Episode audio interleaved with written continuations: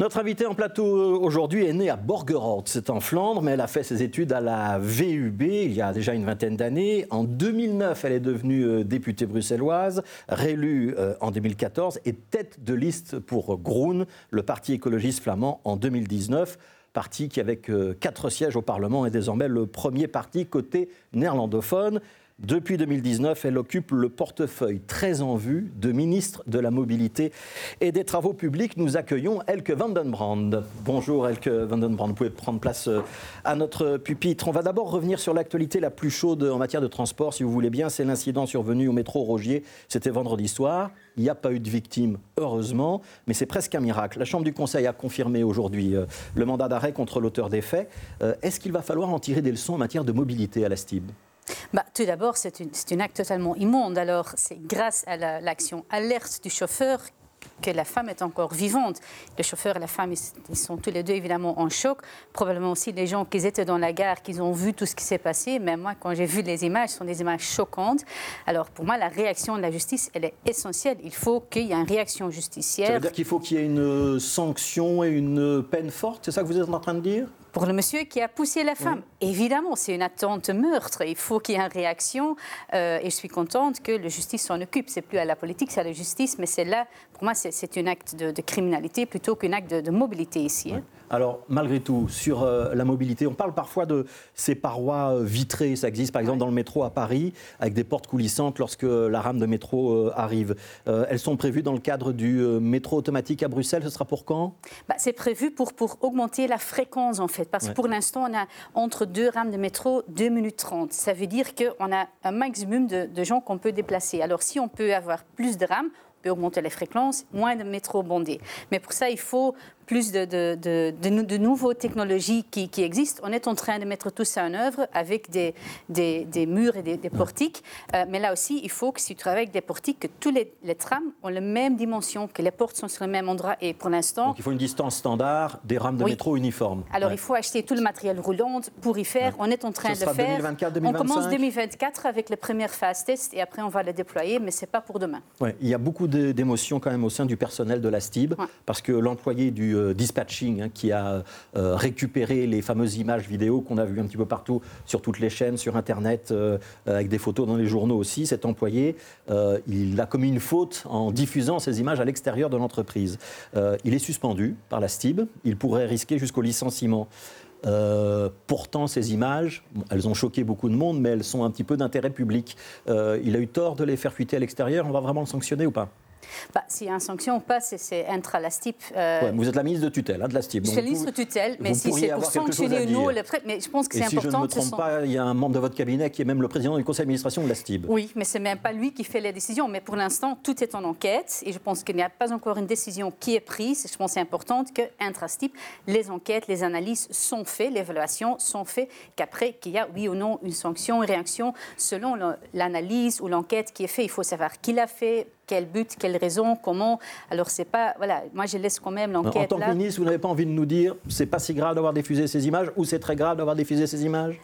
Il faut le sanctionner, ce monsieur, il ne faut pas le sanctionner? Le sanction, non, mais c'est diffuser ces images sont des images de sécurité, des écrans de sécurité. Normalement, on ne se fait pas. Ce n'est pas normal de le faire. Alors là, c'est quand même quelque chose, mais je dis, tout est interne.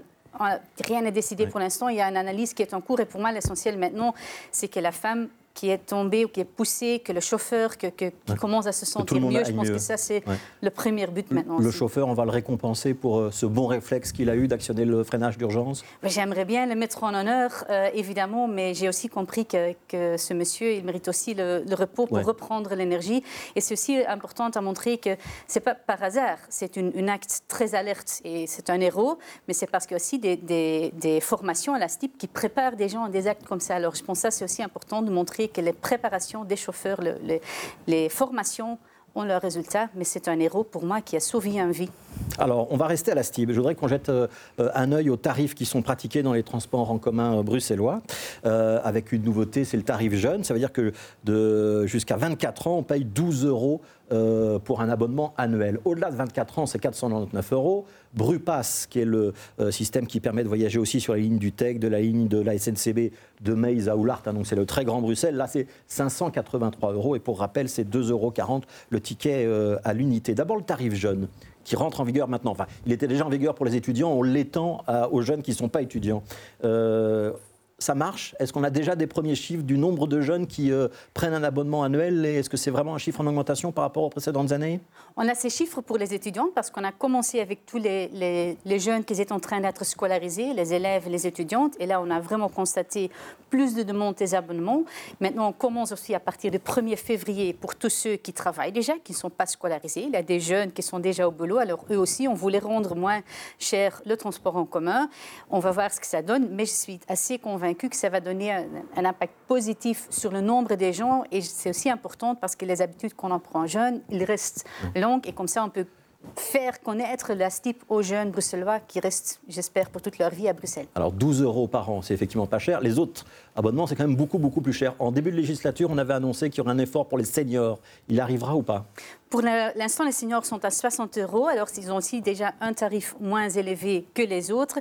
Il y a aussi des tarifs pour des, personnes âgées qui sont vraiment précarité. Il y a des tarifs gratuits ou, très bas, alors on a une différence. Mais il n'y aura pas l'abonnement 12 euros pour les seniors avant la fin les jeunes, on est en train de focaliser sur les jeunes. Ouais. Euh, comme tout augmente en ce moment, on est dans une période d'inflation, il faut s'attendre à ce que les tarifs de la STIB augmentent cette année et l'année prochaine?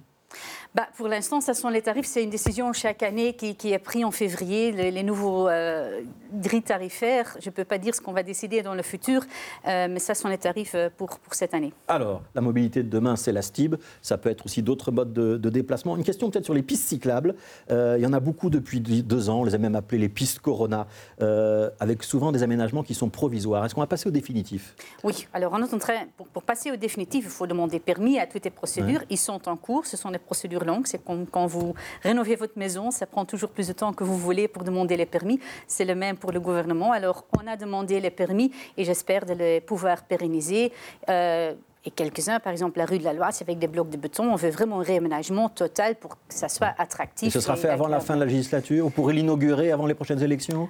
Bah, c'est piste par piste qu'on doit refaire. Il y a des pistes qui, sont plus facilement à refaire, des autres où on doit vraiment faire des gros travaux. Alors ça dépend, je ne peux pas le dire pour tous les, kilomètres, mais il y aura encore des pistes cyclables à inaugurer cette législature, évidemment. Par exemple, sur la petite ceinture, il y a déjà un tronçon qui est fait. C'est commencé par mon prédécesseur et il y a déjà des tronçons qui sont faits. On va continuer à faire en sorte que le boucle soit fini. Alors il y aura pas mal de travaux qui, qui vont être faits pour augmenter la cyclabilité de notre ville. petite euh, précision pour les cyclistes, les points nœuds. Hein, c'est un système de numéros qui permet d'aller d'un carrefour euh, à l'autre. C'est très populaire, très utilisé en Flandre. Ça n'existait pas à Bruxelles. On va l'installer, ce système, à Bruxelles en 2022 Oui, on a déjà pris la décision de le faire. Maintenant, on doit le mettre en œuvre. Alors, c'est très important pour les gens qui, viennent un peu comme touristes, qui veulent le dimanche faire un petit tour et n'ont pas envie d'être tout le temps sur leur carte. Alors, tu cherches en avant ton itinéraire et tu peux dire que voilà, je vais suivre ces 10 numéros. Et comme ça, tu, ne dois que suivre les numéros, il ne faut plus être sur son GSM ou sur une carte. Alors ça, fait, ça facilite. Et donc il y aura des panneaux,